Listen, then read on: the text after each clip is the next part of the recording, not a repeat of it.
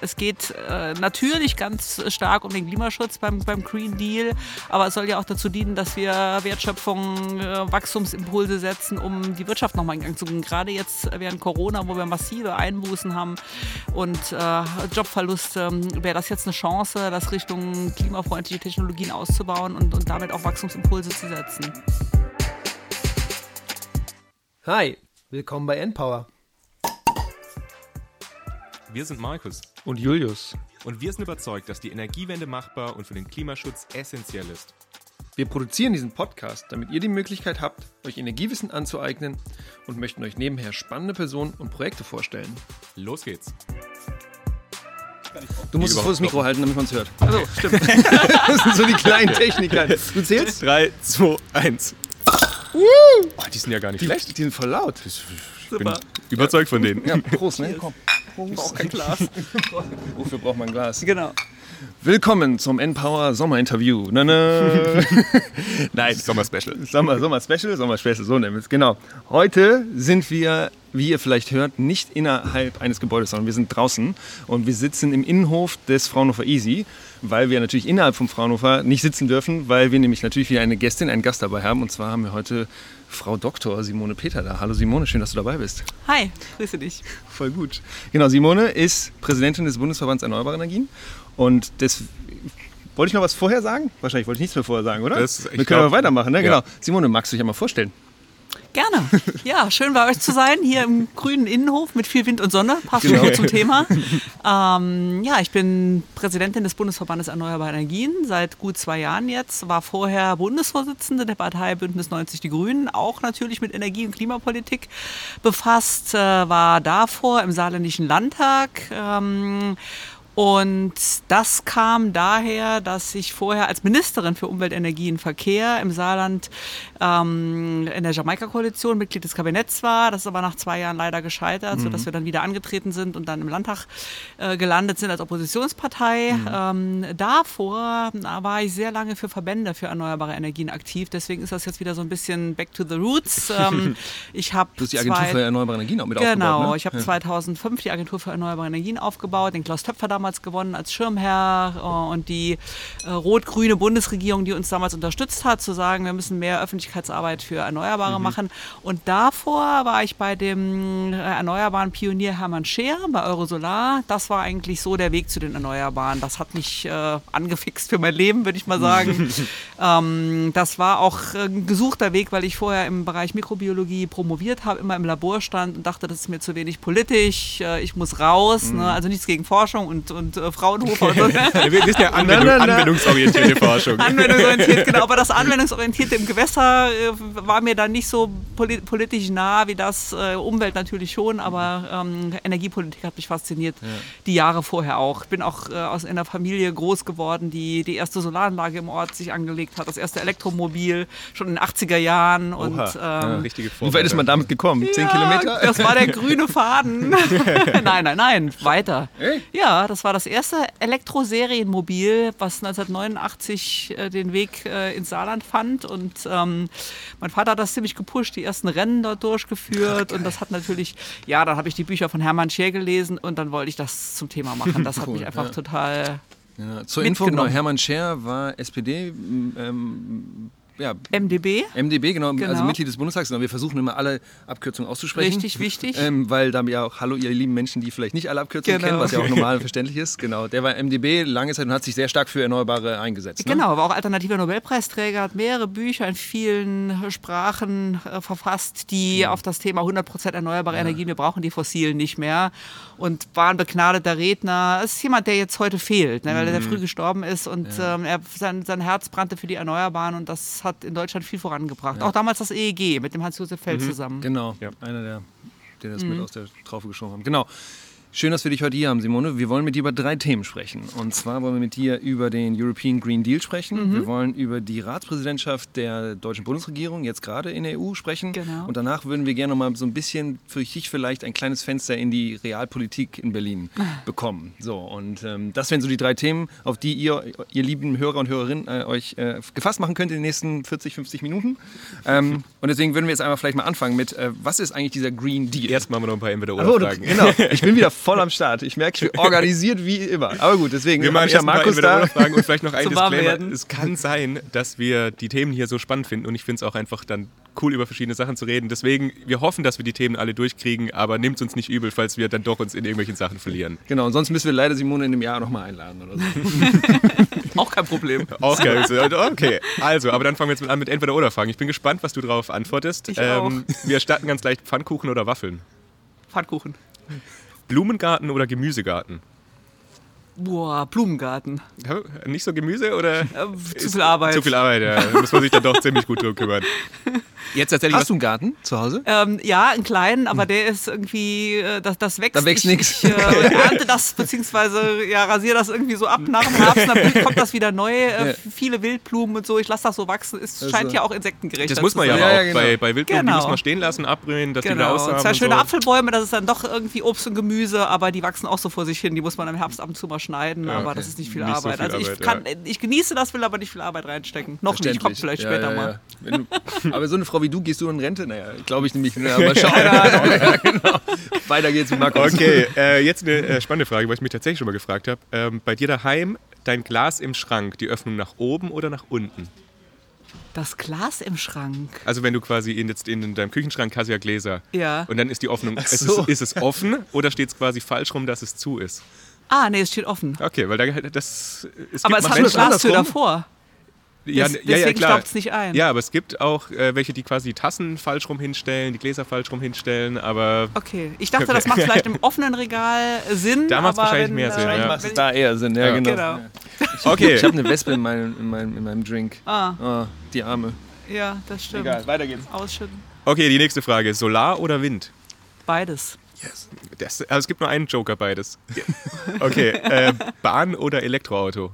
Oh! Ja, beides ich Joker sollte ist jetzt politisch, politisch sollte ich jetzt Bahn sagen, aber ich liebe das Elektroauto und wir leisten uns gerade eins. Ja? Ja, das ist doch wunderbar. Okay, und dann als letzte Frage, ähm, Parteichefin oder Verbandschefin? Oh. Es ist gibt ein keinen Joker. gemein. Hintereinander. Du darfst, du, darfst, du, darfst, du, darfst, ruhig beides sagen und vielleicht kannst du Ja, ja, noch beides zwei geht ja Sachen politisch nicht, von daher sage ich mal hintereinander. hintereinander. Okay. Genau. Aber du fandst beide Sachen quasi spannend und ich hatte beides Spaß Ja, gemacht. total. Es waren riesige Chancen, auch gerade Parteichefin. Klar. Okay. So, Julius, und jetzt darfst du ins Thema starten. Markus, wenn ich dich nicht hätte. Genau. Wir fangen an mit Green New Deal. Green Deal. Und zwar, genau, der heißt gar nicht New Deal, habe ich dann noch gelesen. Der heißt einfach nur I, der European Green Deal. Ja, aber den Green New Deal, den gab es immer wieder so als politische Forderung der Grünen, weil das ja auch eine Geschichte von mir ist. Ähm, wir haben das in den 90er Jahren schon zum Programm gemacht, den Green New Deal in Europa zu manifestieren. Es gab viele, viele, die sich immer wieder auf den Green New Deal ähm, berufen haben und von daher äh, sagen das jetzt auch einige, nicht Green Deal, sondern Green New Deal. Aber offiziell heißt es bei der EU jetzt Green Deal in Genau. der Tat. Und dieses Wort Deal kommt ja eigentlich aus den USA. Ich glaube, das war nach dem Zweiten Weltkrieg, als Genau. gesagt ist, der New Deal, so bauen wir jetzt unsere äh, Wirtschaft wieder auf. Habe ich das richtig im Kopf? Ja. Richtig, genau. Und Das ist ja auch genau der Punkt, weil ähm, es geht äh, natürlich ganz stark um den Klimaschutz beim, beim Green Deal, Mhm. aber es soll ja auch dazu dienen, dass wir Wertschöpfung, äh, Wachstumsimpulse setzen, um die Wirtschaft nochmal in Gang zu bringen. Gerade jetzt während Corona, wo wir massive Einbußen haben Mhm. und äh, Jobverluste, wäre das jetzt eine Chance, das Richtung klimafreundliche Technologien auszubauen und, und damit auch Wachstumsimpulse zu setzen. Mhm, genau. Und dieser Green Deal, der ist jetzt, also den gibt es ja ungefähr seit einem halben Jahr. Das war eine der ersten Aktivitäten, die tatsächlich die neue Administration von von der Leyen im Dezember 2019 eingebracht hat. Was umfasst der denn? Oder wie kam es dazu, dass jetzt, dass, der, dass von der Leyen das so zur Priorität gesetzt hat? Was ist da dein Take? Genau, ähm, hat uns eigentlich schon auch überrascht, dass das äh, eine Priorität war, die sie letztes Jahr äh, formuliert hat als äh, Kommissionspräsidentin, als umfassender Plan für eine Transformation der Wirtschaft und der Gesellschaft hin zur hundertprozentigen Klimaneutralität. Wobei das zu sagen ist das eine, ist schon Ja. gut, ne? also das so als Plan zu haben. Das zweite ist, äh, das eben ambitioniert umzusetzen. Also jetzt geht es ja um die Feinheiten und ähm, da haben wir, auch wenn es jetzt noch als Thema kommt, aber es passt eben so zusammen, ähm, gerade die Deutschen jetzt im Zuge der EU-Ratspräsidentschaft gedrängelt, wir müssen da jetzt vorangehen und, und die Maßnahmen heißt Klimaschutzgesetz, was darunter definiert wird, heißt Industrieplan, Industriestrategie, die darunter äh, formuliert wird, ähm, Sektorenkopplung, also wie kriegen wir Strom, Wärme, Mobilität mhm. so umgebaut, äh, auch den Industriesektor, damit das alles klimafreundlich wird. Ja. Und da muss jetzt Butter bei die Fische. Das heißt, wir mhm. brauchen jetzt wirklich ganz konkrete Zielsetzungen, konkrete Maßnahmen, ähm, damit das dann auch bis 2050 aller, aller, aller spätestens mhm. umgesetzt ist. Du hast gerade jetzt äh, das Klimaschutzgesetz angesprochen. Mhm. Da meinst du jetzt das auf europäischer Ebene, Genau. Oder? Okay, kannst du da noch mal kurz was dazu sagen, wie quasi das Klimaschutzgesetz und der Green Deal, wie das jetzt zusammenspielt und zusammengreift? Genau, also das Klimaschutzgesetz ist ein ähm, zentrales Mittel, äh, um den Green Deal voranzubringen. Das soll jetzt im, im zweiten Halbjahr vom ähm, Europäischen Rat äh, diskutiert werden. Und wichtig ist es natürlich, wenn man so ein Klimaschutzgesetz macht, ähm, wie sind die Zielsetzungen. Mhm. Also wir sagen, man muss äh, zum Beispiel auf dem Weg zur Klimaneutralität spätestens 2050 schon Zwischenschritte einziehen, 2030 den, ähm, äh, die Treibhausgasneutralität auf mindestens Einsparungen 55 Prozent bringen, wobei wir sagen, besser wäre 65 Prozent. Viele Verbände sagen, wir brauchen, um äh, dem Paris-Abkommen zu entsprechen, eher eine Treibhausgasminderung von 65 Prozent bis 2030. Mhm. Und dann braucht es auch runtergebrochene Ziele für die einzelnen Sektoren. Also was muss die Wärme leisten, was muss der Stromsektor mhm. leisten, was mhm. muss der Mobilitätssektor leisten. Und das muss auch jetzt gelingen. Ne? Also wenn man am Anfang nicht ambitioniert vorangeht, dann äh, wird das zerfleddert und zerkaut. Mhm. Deswegen muss es jetzt im, erst, im zweiten Halbjahr äh, tatsächlich losgehen und ähm, da sollte die Bundesregierung vorangehen. Ja. Ihr lieben Hörer und Hörerinnen, wenn ihr Interesse habt, was da tatsächlich passieren muss, im deutschen Kontext könntet ihr nochmal die zweite Folge von uns auch hören, weil da reden wir tatsächlich, was die Energiewende in Deutschland ähm, was wir dafür insgesamt brauchen, ein kleiner, ein kleiner Hinweis. die kleine Werbung Eigenwerbung, genau. Aber das heißt, das Klimaschutzgesetz äh, ist aktuell ja noch nicht durch. Das heißt, es ist jetzt noch in Entstehung. Äh, Gibt es da aber jetzt schon Rahmenbedingungen oder also einen Entwurf dafür, was da drin es stehen gibt, sollte? Es gibt Vorstellungen, aber die Konkretisierung hin zur Paris-Kompatibilität, äh, schwieriges Wort, das muss es ja. jetzt äh, im zweiten Halbjahr schaffen. Und äh, genauso wie zum Beispiel die Industriestrategie, da gibt es auch Eckpunkte. Da werden, was wir sehr bedauert haben und auch äh, beklagt haben, die erneuerbaren Energien nur nachrangig behandelt. Die sind ja einfach das Klimaschutzinstrument schlechthin. Mhm. Wenn wir äh, aus Kohle und Atom aussteigen, und das muss auch zentraler Punkt zum Beispiel im Klimaschutzgesetz sein, dass wir eine Ausstiegsfahrt aus den fossilen mhm. Energieträgern bekommen, dann brauchst du den Einstieg in die erneuerbaren Energien und da muss viel mehr Substanz rein. Ne? Viel deutlicher ausformuliert, wie kriegen wir mit Wind, mit Solar, mit Bioenergie, mit Erdwärme, mit mhm. Wasserkraft ähm, diese großen Schritte bewältigt und vor allen Dingen, wie kriegen wir dadurch auch ähm, äh, Elemente wie Wasserstoff grün äh, mhm. hergestellt. Das ist ja ein Riesenthema, mhm. nicht nur in Deutschland, sondern auch in Europa. Und das Komplett. kann nicht mit ja. fossilen Energien hergestellt werden, sondern das muss von Anfang an grün gelabelt sein. Auch nicht atomar, ist ja. von vorgestern, mhm. äh, muss ersetzt werden. Und das, ähm, ja, das, das muss jetzt alles ganz konkret werden. Und darum geht es jetzt im zweiten Halbjahr. Mhm. Wenn du sagst, dass, das, dass die Erneuerbaren da nachrangig behandelt werden, was wird denn dann vorrangig behandelt aus deiner Sicht? Ja, das ist immer noch so, ähm, äh, da, da, umkreist es äh, eigentlich die, ähm, das Wesentliche. Man, man, kann das nicht richtig fassen. Ähm, es, es, werden immer noch Lösungen gesucht, um zum Beispiel Erdgas unterzubringen, mhm. was kein äh, klimaneutrales Gas ist. Äh, das mhm. ist ein fossiles Gas und es, es, wird sehr, sehr teuer sein, das CO2 abzuscheiden. Ja.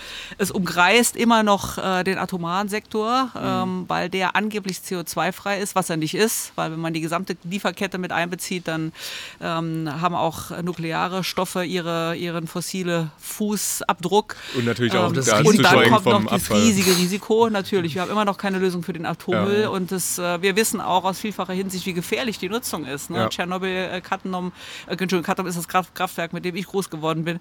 Harrisburg. Ähm, aber Harrisburg, äh, Fukushima, das ja. sind äh, Unglücke gewesen, die ja zeigen, dass es gefährlich ist. Und das klare Bekenntnis für die Erneuerbaren, äh, das, das fehlt. Und man kann das nicht irgendwie umschreiben und schön mhm. sagen, man will klimaneutrale äh, Wirtschaft, mhm. ähm, sondern, äh, oder am besten sogar komplett CO2-freie Gesellschaft und Wirtschaft, was es ja bedarf, sondern wir brauchen äh, den Einsatz von mhm. erneuerbaren Energien. Deswegen das klare Bekenntnis und auch mhm. die klaren Ausbaupfade fehlt ja in Deutschland auch immer noch. Mhm. Ja, das haben wir auch in der Folge mit äh, zum NECP quasi besprochen, dass da viel drinsteht, schöne Worte, aber wenig genau. eben konkrete Maßnahmen. Das ist der nationale äh, Plan, Energie- und Klimaplan, Energie und Klimaplan ja. den die Bundesregierung vorgelegt hat. Dann darf Verspätet, ich jetzt mal erklären. Ja, ja, ja, nee, genau. Ja. Ja, ja, ja, nee, Sehr gerne, gerne ja. Aber äh, die deutsche Abkürzung ist auch noch ein bisschen anders. Die haben wir noch nie verwendet. Ne? NE Energie- und Klimaplan. NEKP, glaube ich. Genau. Ja.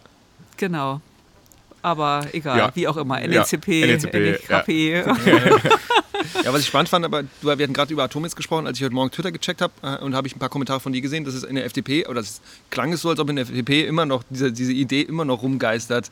Zum Teil. Also, wer ist die, die ich finde es schwierig Ja. zu sagen, die Politik oder die FDP oder sowas, Das- aber es geht, da ist, ich habe das Gefühl, dieses, dieses Atomkraft-Ding kommt immer mal wieder dann wieder hoch. Oh, wir können auch damit CO2 einsparen. Und ich denke immer so, ja, kannst du vielleicht, keine Ahnung, aber diese ganzen Risiken, die wir gerade besprochen haben, die kannst du ja nicht einfach vom Tisch wischen. Also das, Nee, nee, und Ja. das darf auch nicht irgendwie das Deckmäntelchen sein, wenn man die Erneuerbaren nicht ausbaut, zu sagen, ja, da brauchen wir eben eine große Brücke, halt Erdgas oder müssen die Atomkraftwerke laufer, Mhm. weiterlaufen lassen, weil das Problem ist natürlich gerade in Süddeutschland, wir haben dort starke Industrie, die viel Energie braucht, aber nicht die Produktion äh, ausgebaut in, bei den Ja. Erneuerbaren. Ja. Dann kann man dann darüber reden, vielleicht mal den einen oder anderen Gasblock für eine gewisse Zeit noch zu errichten, Mhm. aber nicht die Atomkraftwerke zu verlängern. Ne? Also ich würde Politik da immer nur ermahnen. Wir haben gesehen, wie das damals war, als die Laufzeitverlängerung diskutiert wurde und dann kam Fukushima, da musste die Kanzlerin ganz schnell Mhm. Zurück. umsteuern Ja. und die zweite, Ja.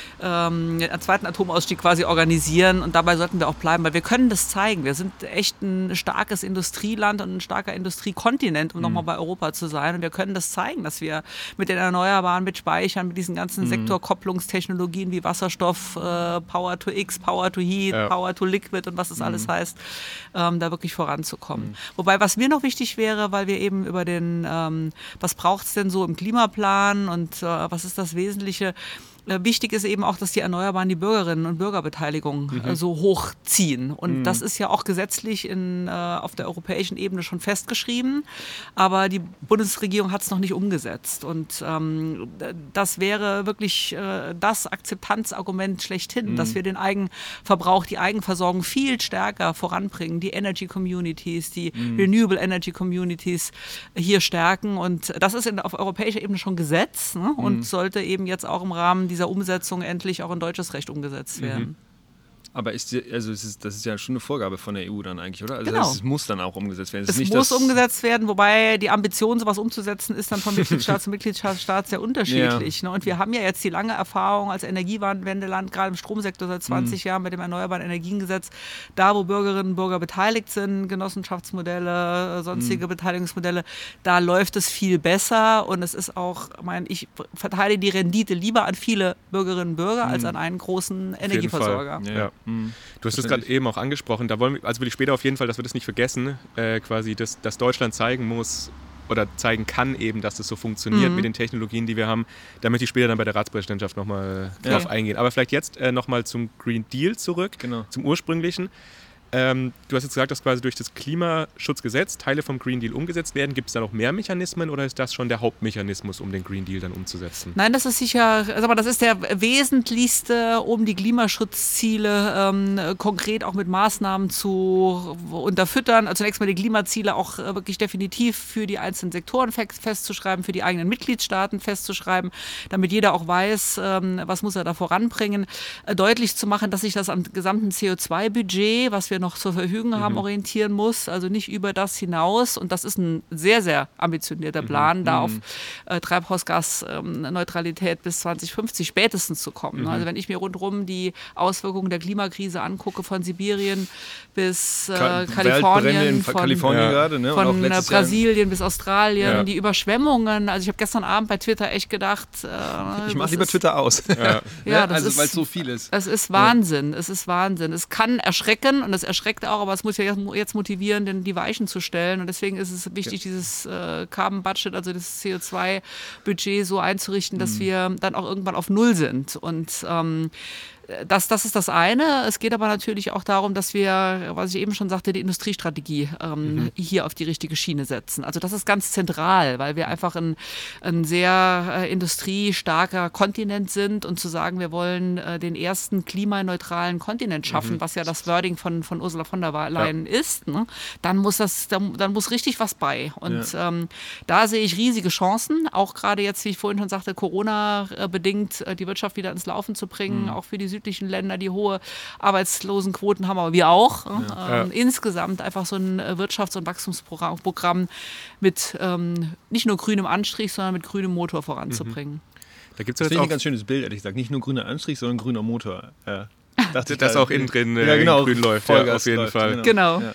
Da gibt es jetzt auch quasi das Konjunkturpaket auf EU-Ebene, das heißt, glaube ich, Next Generation EU. Mhm. Und da soll das ja jetzt auch Berücksichtigung finden, oder? Also, dass man das ja jetzt auch eine Chance quasi, dass man innerhalb von dem Konjunkturpaket eben genau die richtigen Technologien fördert und eben da diesen grünen Wiederaufbau, wie du jetzt gesagt hast, dann dadurch fördern kann. Genau, das stimmt. Auch das ist ähm, eigentlich gut angelegt, aber auch da braucht es jetzt ähm, tatsächlich äh, richtig viel Geld. Zum Beispiel 70 Milliarden Euro für den Gebäudesektor auf EU-Ebene mhm. ist mhm. etwas, um ähm, diese ja, das ist, man sagt immer schlafende Riese, aber so, so ist es einfach. Ne? Der ganze Gebäudesektor hat längst nicht den Sanierungspfad gefunden, den ja. er eigentlich bräuchte. Und ähm, das ist schon ein, ein Riesenthema, das Thema Mobilität, ähm, also Mobilitätswende auf der einen Seite auf der Straße, auf der Schiene, äh, aber eben auch die Produktion hier voranzubringen. Ne? Jetzt baut Tesla in Grünheide eine Fabrik. Ich mhm. finde es klasse dass wir so einen Vorreiter kommt, ja. äh, in Deutschland haben. Und es hat ja offenbar auch gewirkt, dass auch VW jetzt nachkommt. Das ist eine ziemliche Ansage, ne? In Deutschland dieses riesige Total. Ding. Also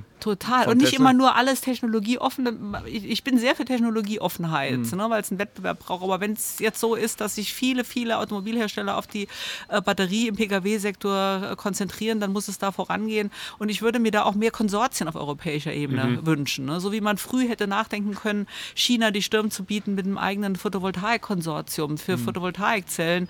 Äh, Glaube ich, ist es wichtig, da auch im Batterie- und Mobilitätssektor äh, zu schauen, wie kriegen wir da, oder auch bei der Wasserstoffproduktion, gerne viel dezentral, aber für manche Dinge braucht es im, im, im, internationalen Wettbewerb ähm, auch starke Player mhm. und dann muss man auch europäisch denken und handeln. Und das, mhm. das wünsche ich mir auch da in diesem Rahmen. Mhm. Ähm, Mm, mm, mm. halt gerade noch nach. Ich mal hier so, so einen Schluck von dem Plop. Wir ja. haben hier nämlich so leckere äh, Kirsche aus Bioanbau. Genau. Ja, das haben wir uns schon überlegt. Wir haben das, das letzte Mal ein bisschen ungeschickt gemacht. Wir wollten ein, ein, ein Bier-Sponsoring vielleicht irgendwie bekommen, haben wir nicht gut gemacht. Ja, dummer Schnack. Ja. Also, es war eine dumme Schnackidee, aber dann haben wir jetzt äh, zwei verschiedene Biere mit unseren Endpower-Aufklebern beklebt und haben das dann auf Instagram gestellt und dann wurde uns gesagt, naja, wenn ihr irgendwie Kooperation von einem Bier erstellen wollt, dann dürft ihr nicht zwei verschiedene Bier, äh, Bierbilder auf Instagram stellen. Ist, ja, genau. ist Aber Bier jetzt um die Mittagszeit, das nee, genau, Nein, deswegen, das können wir nicht machen. Diese genau, Limo ist lecker. Genau, deswegen trinken wir was anderes, was anderes Leckeres, was auch ploppt, genau. Ähm, jetzt, hatte, jetzt hatten wir eben schon gerade über dieses, dieses dieses, dieses, Gesetz, über diesen Green Deal insgesamt gesprochen und das Klimagesetz innerhalb vom Green Deal. Als ich jetzt mich heute Morgen darauf vorbereitet auf unser Gespräch, ähm, habe ich so gelesen, dass eigentlich, ähm, also es ist die gesamte Steuerung oder Implementierung des Green Deal eigentlich zusammengefasst ist in diesem Just Transition Mechanism mhm. und das Teil dieses Just Transition Mechanism dieser Tra Just Transition Fund ist. Genau. So und das ist, da gibt es noch zwei andere Instrumente, aber das ist wohl dieses Haupt, dieses Richtig. Die Haupt, äh, ja, Hauptinstrument und dass mhm. da eben bis zu 40 Milliarden Euro drin sein sollen und ähm, dass das teilweise auch an Member States, also an Mitgliedstaaten vergeben wird und da spezifisch an so ähm, an Regionen oder in Regionen verteilt werden soll, wo eben viel Kohle zum Beispiel produziert wird. Also dass diese Transformation der, der Gesellschaft, aber auch also in, der Industrie und der Gesellschaft in diesen mhm. 108 Kohleregionen sehr stark gefördert werden soll. Magst du dazu was sagen? Und dann ähm, danach nochmal habe ich auch gelesen, dass das einzige Land, was dieses Geld nicht bekommt oder nur zur Hälfte bekommt, ist Polen, weil die sich immer noch nicht dazu committed haben, ähm, die CO2-Ziele bis 2050 zu implementieren. Richtig. Magst du das mal in Kontext setzen? Gerne. Warum ist das so? Gerne. Also ich setze zum einen äh, im Kontext, ist es gut, dass es jetzt Mittel gibt. Ne? Das mhm. eine ist die, sind die Konjunkturprogramme, die man auf europäischer Ebene anstößt, die auch klar äh, den Fokus auf klimaneutrale Technologien und, und äh, Produkte haben muss. Das andere, äh, oder, und auch Regionen, das andere mhm. ist jetzt Just Transition Fund und äh, es ist gut, dass ähm, die klare, das klare Commitment dazu vorliegen muss, ähm, diese, diese Energiewende, die, die Wende hin zur Klimaneutralität auch zu schaffen. Mhm. Also ich meine, ähm, Deutschland ist ja immerhin so weit gegangen, mit dem Kohleausstiegsgesetz zu sagen, wir steigen aus und wir steigen in was anderes ein. Das ist ja jetzt auch nachgeholt worden, dass man in dem Ziel 65 Prozent Erneuerbare bis 2030 festhält. Da fehlen zwar auch noch die Maßnahmen, aber ähm, da das hoffen Ziel wir, dass da jetzt ist, ja. mehr kommt. Mhm. Und ähm,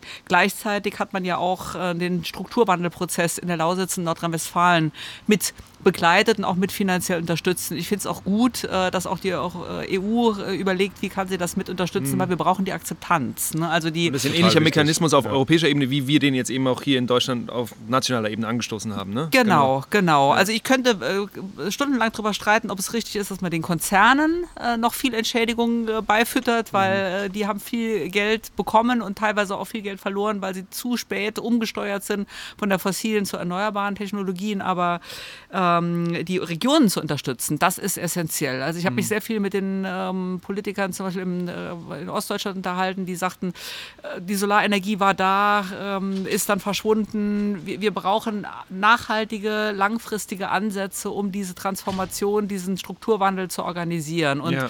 ich komme selber aus einer Region, die mal ein starker Montanstandort war, Südwesten Saarland. Montan steht wofür? Montan steht für ähm, Kohle Ber- und Stahl. Bergbau, oder? Ah, Kohle und Stahl sogar Genau. spezifisch. Okay. Ähm, also Kohle, Stahl war Lothringen, Saarland, Luxemburg. Davon ist ja nur noch ganz wenig übrig. Und das ist hart, wenn. Äh, so viele Arbeitsplätze auch verloren gehen. Ja, ne? natürlich, natürlich. Ne? Es gab dort ein, ein großes äh, Beben und dann war, äh, wann war das im Jahr 2008, plötzlich Schluss mit Bergbau und man musste gucken, dass man die äh, Kumpels irgendwo anders Mhm. unterbrachte. Dann sind die nach Ibbenbüren, nach Nordrhein-Westfalen. Und das sind ähm, Ansätze, die müssen ja von langer Hand geplant werden. Dann hat man leider viel Zeit verloren, äh, Ja. weil wir hätten die Transformation viel früher auch aus Klimaschutzgründen, aber auch aus Strukturwandelgründen Mhm. äh, weitertreiben müssen.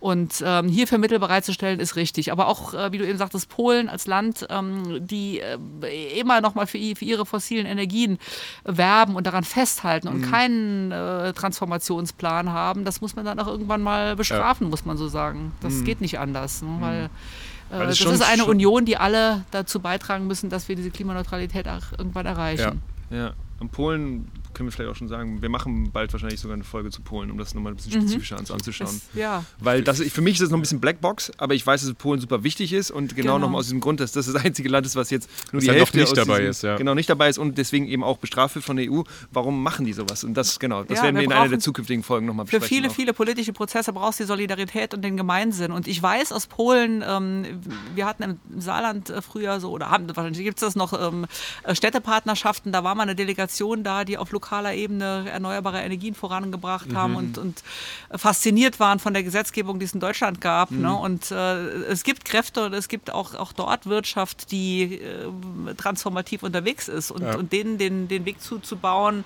mit einer Kohle- oder fossil fokussierten Politik, das, das geht einfach nicht mehr länger. Muss man ja auch langfristig, also sonst ist man ja auch einfach irgendwann nicht mehr konkurrenzfähig, wenn Mhm. Genau man so eben nur ist auf es. die Fo- Fossilen setzt. Naja, und Ja. dann bist du ja, dann hast du ja gar nichts, gar keine Jobs mehr für deine, die Leute, die da leben auch, ne? Also es ist ja, ja, genau. Aber es ist, glaube ich, immer, immer leichter zu sagen von außen so und dann, Ja. ach, hätte man doch das nicht und hätte man ja, hm, genau. Es ist immer leicht zu kritisieren, glaube ich. Ja, Ähm, nee, aber genau. Man muss vor Ort unterstützen und auch mit den Leuten reden äh, Ja. und dann die Pläne entwickeln. Das äh, siedelt sich ja auch nicht von heute auf morgen Industrie Nee. neu an, Ja. ne, sind es ja braucht lange immer ganz Prozesse. lange Prozesse, genau. Ja. Und ich, ich finde, Nordrhein-Westfalen hat das teilweise ganz gut äh, gezeigt, obwohl die immer noch den, die Braunkohle abbauen, das könnten sie auch längst beerdigen, aber ähm, äh, dass ähm, manche Regionen einfach mit neuen Industrien vorangehen und jetzt sind es die Industrievertreterinnen und Vertreter in Nordrhein-Westfalen, die sagen, wir wollen das, was wir herstellen, alles auch mit grünem Strom haben ne? und treiben da so ein Stück auch die Landesregierung vor sich her, die ähm, ja, nach wie vor auch dafür kämpft, dass man Braunkohle noch länger verstromt. Das Ja. muss jetzt äh, in der Tat, das sind Technologien von gestern und die den, den Leuten ähm, die Heimat wegzubaggern, das macht einfach keinen Sinn mehr. Ja. Ich würde sagen, dann äh, gehen wir doch jetzt mal weiter in quasi das Thema EU-Ratspräsidentschaft. Und da würde ich als allererstes das, was ich vorhin gesagt habe, also jetzt, ich glaube, es passt auch ganz gut zu dem, was wir jetzt gesagt haben mit Polen.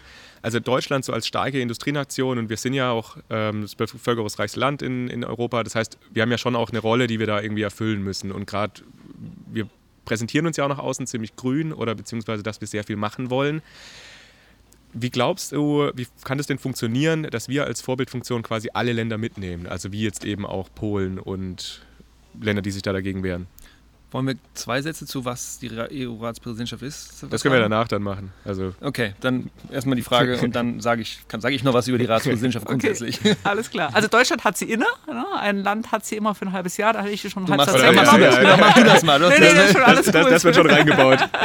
Eigentlich brauchen wir gar nichts machen. Aber wir können uns auch hier einfach du hinsetzen, eine Ja, Stunde du kannst zuhören. das schon Fände ich nochmal auch nicht schlecht. erklären. Erzähl doch mal. Aber ja, die Ratspräsidentschaft wechselt immer halbjährlich und ähm, ähm, von den Ratspräsidentschaften wird immer erwartet, dass man auch Impulse setzt, also den Green Deal auf den Weg zu bringen. Ja. Ähm, da würde man natürlich von Deutschland sehr viel erwarten und ähm, da liegt eben eine riesige Chance. Ich fand es auch klasse, dass Greta Thunberg und Luisa Neubauer bei der Kanzlerin waren, um ihr klarzumachen, ein Energiewendeland, was es geschafft hat, jetzt bei über 50 Prozent Strom aus erneuerbaren Energien im ersten Halbjahr 2020 zu liegen, was ähm, die Rahmenbedingungen teils theoretisch, da müssen wir noch nachsteuern, so legt, dass man wirklich ähm, zeigen kann, ähm, es gibt industrielle Fortschritte, es gibt, man hat viele Jobs geschaffen, es gab ja schon mal über 400.000 Jobs in Deutschland äh, im, Im, erneuerbaren Sektor. Ja. Jetzt sind wir nur noch bei etwas über 300.000, weil auch Fehler gemacht wurden. Davon ja. können auch andere Länder lernen. Ne? Mhm. Ne? Also wir können von anderen lernen, andere von uns und ähm, das weiter voranzubringen, zu skizzieren, dass ähm, die Energiewende funktionieren kann, Ausbau der erneuerbaren Energien in Verbindung mit dem Ausstieg aus mhm. Kohle und, und äh, atomaren Technologien. Und das äh, wäre natürlich eine riesige Chance, nicht nur für uns, sondern ich meine eben für Gesamteuropa. Ja, also es ist auf jeden Fall sehr spannend. Aber dann können wir jetzt noch ein bisschen weiter in die Ratspräsidentschaft quasi reingehen. Ähm, du hast jetzt gesagt, Deutschland hat die inne für sechs Monate. Aber was heißt denn das jetzt konkret? Also was kann Deutschland dann jetzt für Entscheidungen treffen? Also haben die da jetzt eine Macht oder also können die jetzt da wirklich was machen? Oder ist es nur so, die haben jetzt quasi die Ratspräsidentschaft, aber es läuft eigentlich alles nochmal weiter? Naja, Deutschland kann zum Beispiel die Agenda bei den Treffen setzen. Es gibt äh, ein Treffen der Mitgliedstaaten und ähm, dort Papiere vorzulegen und mit vorzubereiten, federführend ähm, als Land heißt äh, zum Beispiel reinzuschreiben, der Green Deal muss jetzt äh, in ein verbindliches Klimaschutzgesetz mhm. Übersetzt werden. Ähm, die Industriestrategie muss die erneuerbaren Energien voranstellen. Wir brauchen mehr Sektorenkopplung und grünen Wasserstoff mhm. Ähm, statt äh, blauen, orangen oder sonst wie farbenen, der aus, aus fossilen oder atomaren Quellen kommt. Also da ähm, kann ein Mitgliedstaat schon einiges erreichen. Das ähm, hat große Chancen und deswegen ist ja das Ansinnen, dass, der, dass die Ratspräsidentschaft genutzt wird, zum Beispiel jetzt im zweiten Halbjahr schon die Eckpunkte für dieses Klimaschutzgesetz mhm. zu legen, den Rat mhm. da auch entsprechend mitzunehmen und ähm, die äh, Gespräche zu führen. Das ist ein anstrengender Prozess, aber ich glaube, wir haben da schon das Potenzial. Es gibt ja auch genügend Stakeholder, also Menschen aus Politik, aus Gesellschaft, mhm. aus Forschungsinstituten, die das dann auch entsprechend begleiten können. Ja, pushen wollen. Genau. Aber ist das realistisch, dass man in einem halben Jahr das tatsächlich so weit voranbringen kann? Weil man hat ja immer so das Gefühl, politische Prozesse dauern doch ziemlich lang. Nein, also es ist ja auch so, dass die Ratspräsidentschaft dass es seit 2007 die Möglichkeit gibt, dass drei Ratspräsidentschaften hintereinander sich ein gemeinsames Programm setzen. Und das ist dieses Mal wahrscheinlich auch der Fall. Also Deutschland als erstes, danach Portugal, danach Slowenien. Richtig. Ähm, und das heißt, und die setzen sich meistens so ein, so ein, so ein ich habe, was habe ich, Trio-Programm, äh, genau. äh, habe ich das gelesen. Ist das, hast du davon gehört? Ist ja, das ja, jetzt ja. auch der Fall? Weil das würde ja das überbrücken, genau was Markus sagt, in einem halben Jahr kannst Monate du sowas, 18 Monate, genau. Okay. Weil sechs Monaten ist ja schon echt ambitioniert, wenn man da was reißen ja, möchte. Ja, wobei, wenn ich sehe, wie schnell Interventionen ähm, auf, so auf Brüsseler sind. Ebene gehen, die andersrum funktionieren ne? dass man zum Beispiel Abgaswerte von Autos aussetzt. Ja, also ähm, ein, ein, äh, wirklich äh, starkes äh, Land, also auch politisch mit Gewicht behaftetes Land wie Deutschland kann innerhalb von einigen Monaten was voranbringen. Aber es ist völlig richtig, dass man die, ähm, äh, die pa Partnerschaften danach nutzt, ne? also das Trio nutzt, um mhm. weiter voranzugehen. Und Portugal hat ja auch einiges umgesetzt, ist auch, hat sich ja auch aus der Krise mhm. erholt mit teils sozial- und ökologischen Programmen. Slowenien wäre natürlich wichtig, wenn es ein Land ist aus dem Osten, was mhm. dann auch wirken kann auf, äh, auf andere mhm. Länder. Also das äh, ist tatsächlich von, von zentraler Bedeutung, äh, das über 18 Monate zu ziehen. Aber ich würde mal sagen, was am Anfang geht, das ist gesetzt. Ne? Und ähm, wir wählen wieder dieses Jahr, äh, nächstes Jahr in, mhm. der, in, der, deutschen Bundesregierung. Dann äh, gibt es da wieder äh, Veränderungen und ich glaube, dass so, es gut ja, ist, ja. Ähm, wenn man nicht die volle Zeit ausnutzt, die 18 Monate, sondern wenn man das wirklich im ersten halben Jahr jetzt in, der, in, in dem zweiten Halbjahr 2020 mhm. ist auch die Kraft noch da. Sonst geht mhm. Deutschland in, in einen Wahlkampfmodus über 2021 und wählt. Und dann, gibt's, und dann ist man abgelenkt wieder. Und dann ist man wieder abgelenkt. Ja, also, dann kommen neue, neue Minister, Ministerinnen ja wieder genau. rein, die ja, neue Mitarbeiter, Mitarbeiterinnen haben, die die ganzen Prozesse nicht kennen. Ja, genau. Ja. Also das, das wäre wichtig. Und gerade, äh, ich meine, dieses Jahr fällt ja leider auch der Klimagipfel flach wegen mhm. Corona, mhm. ähm, der in Schottland geplant war, äh, dafür auch Ersatz zu finden. Zu sagen, äh, wir schließen uns jetzt über Web und alles Mögliche zusammen und machen einen, einen Plan, wie ich eben schon sagte, mit verschiedensten gesellschaftlichen Ebenen, wissenschaftlichen Ebenen, um diesen Green Deal voranzubringen. Das würde ich mir von Deutschland wünschen. Hm. Und wie du gesagt hast, hätten wir quasi dann auch die Möglichkeit, das zu machen, wenn man es eben wirklich ernst meint. Ja, eben, genau. Also äh, Deutschland hat da Gewicht und, und kann ähm, nicht nur über den Rat, auch über die Kommission, auch über das Parlament hier einiges anstoßen. Hm. Mit wem redest du als Präsidentin vom BE mit also kommt es da zu Gesprächen zu Regierungs Mitarbeiterinnen, Mitarbeitern und, und auch vielleicht Ministern? Ist das, wie, wie läuft da die Interaktion? Also habt ihr überhaupt Möglichkeit, Wissen zur Verfügung zu stellen oder irgendwie ich will nicht sagen zu beeinflussen, aber das irgendwie diese Prozesse mit zu begleiten wenigstens? Ja, auf jeden Fall. Das ist das äh, täglich Brot. Ähm, ja. Das fängt bei den Mitarbeiterinnen und Mitarbeitern an, die im ständigen Kontakt mit den Ministerien sind. Ähm, aber wir haben natürlich auch auf EU-Kommission, mhm. äh, auf EU-Ebene, äh, das war schon vorweggenommen, mit der Kommission äh, Möglichkeiten und Kontakte aufgebaut. Mhm. Und ähm, das geht so weit, äh, weil wir laden ja äh, immer einmal im Jahr mindestens einen Minister ein zu bei unserem Neujahrsempfang, um ihnen unsere Botschaften mitzugeben. Aber es gibt auch bilaterale Treffen. Ja also wir sind ständig ähm, auf allen Ebenen der Ministerien präsent, mit den Parlamentariern natürlich, mit ja. den Landesvertretungen. Die Länder spielen ja auch eine große Rolle im Bundesrat. Ja, genau. äh, mit den Landesministerpräsidenten, Ministern. Die Woche ist zum Beispiel ein Windbranchentag äh, NRW mhm. gewesen. Da habe ich mhm. ähm, auch gesprochen und ähm, da ist immer politische ähm, Präsenz der, der Landesregierung und der Landesparlamente, ja. das ist natürlich immer eine, eine wichtige Gelegenheit, dann auch die Konzepte, Konzepte zu übermitteln. Ja, ja. ist ja auch äh, wahrscheinlich ein bisschen leichter dann mit, also mit dieser Rolle als Verband das dann zu übermitteln, als jetzt beispielsweise jemand, der da eben schwierig rankommt und da eine Meinung hat. Also ich meine jetzt beispielsweise als Privatperson von einem Forschungsinstitut oder irgendwas. Also kommt man ja nochmal anders ran. Das sicher, das stimmt. Das stimmt. Also das ist da auch genau die Aufgabe von, von ja. euch, ne? Genau, wollte ja ich gerade sagen. Wir sind ein politischer Lobbyverband. Ne? Also ich sehe auch Lobby nicht per se negativ, sondern ähm, jeder vertritt seine Interessen gegenüber der Politik. Wichtig wäre halt eine gleiche Verteilung der Lobbyinteressen, ne? weil mhm. wir halt wahrnehmen, dass die fossil-atomare Industrie, jetzt vor allen Dingen jetzt äh, die fossil äh, oder die klassische Autoindustrie ähm, hier im wesentlich stärkeren Fuß in der Tür noch hat, nach mhm. wie vor. Mhm. Und ähm, äh, da müsste es, müsste es ein freieres Denken und freieren Zugang und vor allem Transparenz beim Lobbyismus. Also Lobby, ich bin Lobbyregister ist auch diese, da das Genau, oder? glühende Anhängerin, mhm. weil ich kam ja auch aus dem Politikbetrieb, mhm. aber ich war vorher keine Bundestagsabgeordnete und auch längere Zeit davor keine Ministerin mhm. und dann ähm, gelten zumindest nach grüner äh, Theorie ähm, die Fristen nicht. Von daher, man sollte sich das schon, man sollte das gut reflektieren, aber vor allen Dingen wichtig ist die Transparenz, mhm. dass alle sehen können, wer geht zu Politik, wie lange und wer hat welchen Einfluss. Sonst mhm. ist Politik am Ende gekauft und das darf es nicht sein. Ja. Mhm. ja, mal gucken, ob sich da alles verändert, weil da hatten wir diesen Fall von diesem löblichen CDU-Abgeordneten, der das ja alles nochmal auch wieder ins Rollen jetzt gerade gebracht hat, ne, ja. ne, am Tor. Genau. Genau. Wollen wir aufs letzte Thema gehen? Ja, vielleicht noch kurz zur Ratspräsidentschaft. Ob du siehst, dass es, also wir reden bei Szenarien und sowas oft von No-Regret-Optionen. Also, dass man sagt, das ist jetzt was, was man machen soll und machen kann und man wird es auf gar keinen Fall dann bereuen. Siehst du sowas auch quasi für, den, für die Ratspräsidentschaft oder jetzt auch in Bezug nochmal aufs Klimaschutzgesetz, dass du so No-Regret-Optionen siehst, die man auf jeden Fall ziehen sollte? Also insgesamt das gesamte Projekt. Das heißt, ähm, die den politischen Prozess so weit bringen, dass wir am Ende des Jahres verbindliche Eckpunkte mhm. und Zielsetzungen haben. Und ähm, das birgt ja auch Chancen, ne? weil wir jetzt äh, in, in diesem Jahr mit der EEG-Novelle, also dem Erneuerbaren Energiengesetz mhm. auf der Bundesebene, äh, Rahmen setzen, äh, das auf europäischer Ebene flankieren, die Umsetzung der Erneuerbaren Energienrichtlinie, ähm, die es ja schon gibt, Stichwort Bürgerinnen und Bürgerbeteiligung.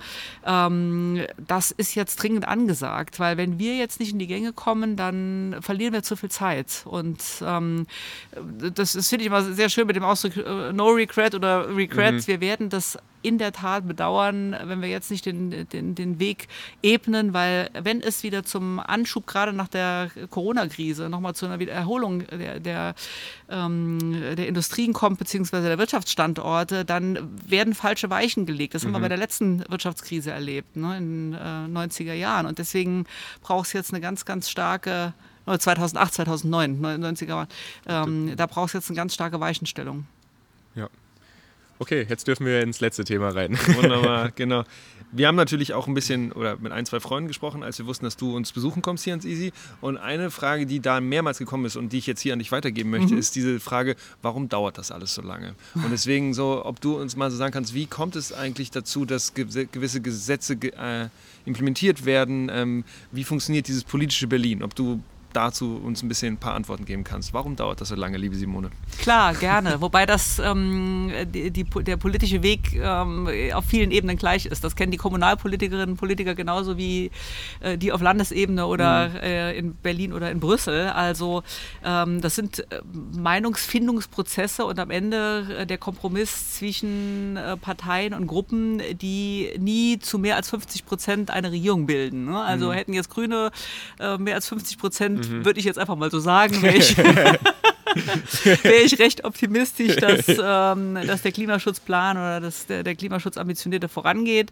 Ähm, Im Moment haben wir eine Regierung, die sehr viel abwägt, ähm, was sie umsetzen will und umsetzen muss. Wir haben ewig jetzt gewartet, bis es zu ähm, der Abschaffung eines unnötigen Deckels bei der Photovoltaik kam äh, oder unnötige Windabstände eingeführt werden als Beispiel für Akzeptanz, was sie gar nicht sind. Mhm. Und ähm, das sind aber, das sind Willenbildungsprozesse. Das sind, das ist, ähm, ich will mal sagen, das Wehe einer Demokratie und gleichzeitig das Wohl, ne, weil es mhm. auch Anliegen geben könnte, wie die Einführung einer Todesstrafe, äh, die ich nicht will. Ja, und ähm, gut, die ist bei uns auch grundgesetzlich ausgeschlossen, ja. aber ähm, es gibt äh, ja bestimmte Vorhaben, die dann mit Mehrheit umgesetzt würden. Deswegen auch äh, gut, dass es das Grundgesetz gibt und gut, dass wir ähm, eine demokratische Grundordnung mhm. haben, die ähm, mhm. den Prozess voranbringt. Aber es ist äh, oder die die bestimmte Dinge auch ausschließt. Ähm, dieser Willensbildungsprozess äh, ist wichtig. Ich würde mir freuen, dass würde mich wünschen, dass es eh zum einen mehr Beteiligung von Bürgerinnen und Bürgern gäbe auf allen Ebenen. Da gab es schon viel oder ja. gibt es schon viel. Ja. Äh, und dass zweitens dann doch bestimmte Hürden ähm, schneller zu überwinden sind. Ne? Also wenn man sieht, dass jetzt zum Beispiel Tesla in Grünheide innerhalb kürzester Zeit halt Riesen, geht, ja. eine Riesenfabrik baut und manche Windanlage, die in der Dimension ja doch etwas kleiner ist, äh, sieben Jahre bis zur Genehmigung braucht. Ähm, das, es geht nicht darum, Interessen von Bürgerinnen und Bürgern oder Verbänden da irgendwie äh, abzubügeln, mhm. sondern äh, einfach darum, so ein Investitionswille auch auch zum Beispiel äh, unter das CO2-Regime zu stellen. Also wenn es um klimafreundliche Technologien geht, dann müssen wir einfach jetzt schneller vorankommen. Ja. Und ähm, das braucht auch einen gesamtgesellschaftlichen Dialog. Also man kann das auch beschleunigen, indem wir mehr mit Bürgerinnen und Bürgern reden. Mhm. Ich würde mir viel stärker wünschen, dass das Thema Klimaschutz und Energiewende von allen Regierungsmitgliedern rauf und runter diskutiert wird, dass es äh, Gruppen und Kreise mit, mit Menschen gibt, dass, äh, dass man ähm, auch die Ebenen, äh, Bund, Länder viel mehr und öfter aneinander mit zueinander bringt, um zu mhm. überlegen, wie kriegen wir äh, das Best Practice umgesetzt. Das ja. kann schneller gehen, das weiß ich aus der eigenen Erfahrung, wo ich als Ministerin im Land die Kommunen und die Bürgermeister mhm. und Bürgermeisterinnen eingeladen habe zu diskutieren. Dann kann man auch was schneller umsetzen. Ja. Und das ist für mich ein Schlüssel zum Erfolg, die Beteiligung. Ja, ja. Ah, ja. Äh, glaubst du, dass da in den letzten Jahren, also du warst ja bis 2018 äh, genau, bis 2018. Äh, hat sich da, also was glaubst du, was dieser was Spirit... Was bis 2018? Parteivorsitzende. Genau. genau. bis 2018? Ja, das ist immer dieses, man guckt sich dann an, dann ja, ja, okay, okay, aber okay. Ja, weiß, aber ja, genau. Äh, genau, Parteivorsitzende und ähm, du, du, hast ja jetzt so diese, ich sag mal, Hochphase von Fridays for Future dann nicht mehr direkt von dort mitbekommen, aber was glaubst du denn, dieser, dieser Spirit, was das jetzt quasi gemacht hat mit dem, auch mit dem politischen Berlin eben, was da jetzt so die aktuellen Themen angeht? Hm. Also auch wenn Fridays for, Spirit, äh, for Spirit soll ich Fridays for Future Fridays sagen. Fridays for SPD? Nein, Fridays for Spirit. ähm, sich klar ähm, hier committen und sagen, wir, wir brauchen mehr und wir, wir, wir haben noch wenig Echo gefunden. Ich sehe es schon anders. Also ähm, dass es jetzt auch in Deutschland einen Klimaschutzplan und Klimaschutzgesetz und Kohleausstieg gibt, ähm, auch wenn das noch zu wenig ambitioniert ist, man kann da politisch nachlegen. Da sind Eckpunkte gesetzt und und ähm, die Bewegung ist absolut notwendig. Und ich hoffe auch, dass sie wächst. Also mhm. die hat ja schon weit über die Jugendlichen hinaus in Wissenschaft, in Politik, in, zu den Eltern und Großeltern und äh, äh Künstlerinnen und Künstler und wer alles sich für äh, für Fridays jetzt committed, ähm, sehr starken Einfluss gewonnen. Und äh, die sind absolut wichtig, aber das muss auch noch stärker in, in Politik Niederschlag finden, auf jeden Fall. Ja, dann sind wir mal gespannt, was uns in den nächsten Jahren da noch ja, nächster, bevorsteht. Ja, nächster Klimatag ist, glaube ich, Freitag, 25. September, ne? Genau. 20 oder 25? 25. 25. 25. September. Ja. also, ihr Lieben, raus auf die Straße. Absolut. Je mehr, desto besser. Ja, voll gut. Wir brauchen die Leute auf der Straße. Wunderbar. Äh, dann vielen lieben Dank, Simone, dass du mit uns gesprochen hast. Sehr gerne. Hast du noch was hinzuzufügen, was wir jetzt vielleicht vergessen haben oder machen wir das dann beim nächsten Mal? Und jetzt fällt noch eine Wand um. Boom. Bom. Jetzt haben wir das die, auch noch Die erledigt. Wand war der Abschluss. Wir, wir hatten so drei Wände um uns rumgestellt und da war eben schon mal zwei umgefallen und jetzt ist die dritte umgefallen. Genau. Aber vielleicht ist es auch ein Zeichen. Das ist ein Zeichen, Das wir ist ein Zeichen, die Windkraft ist da und äh, muss, muss Das stärker genutzt werden. auf jeden Fall. Simone, voll schön, dass du da warst. Vielleicht auch gerne. bald. Cool. Super, danke euch. Ciao. Ciao.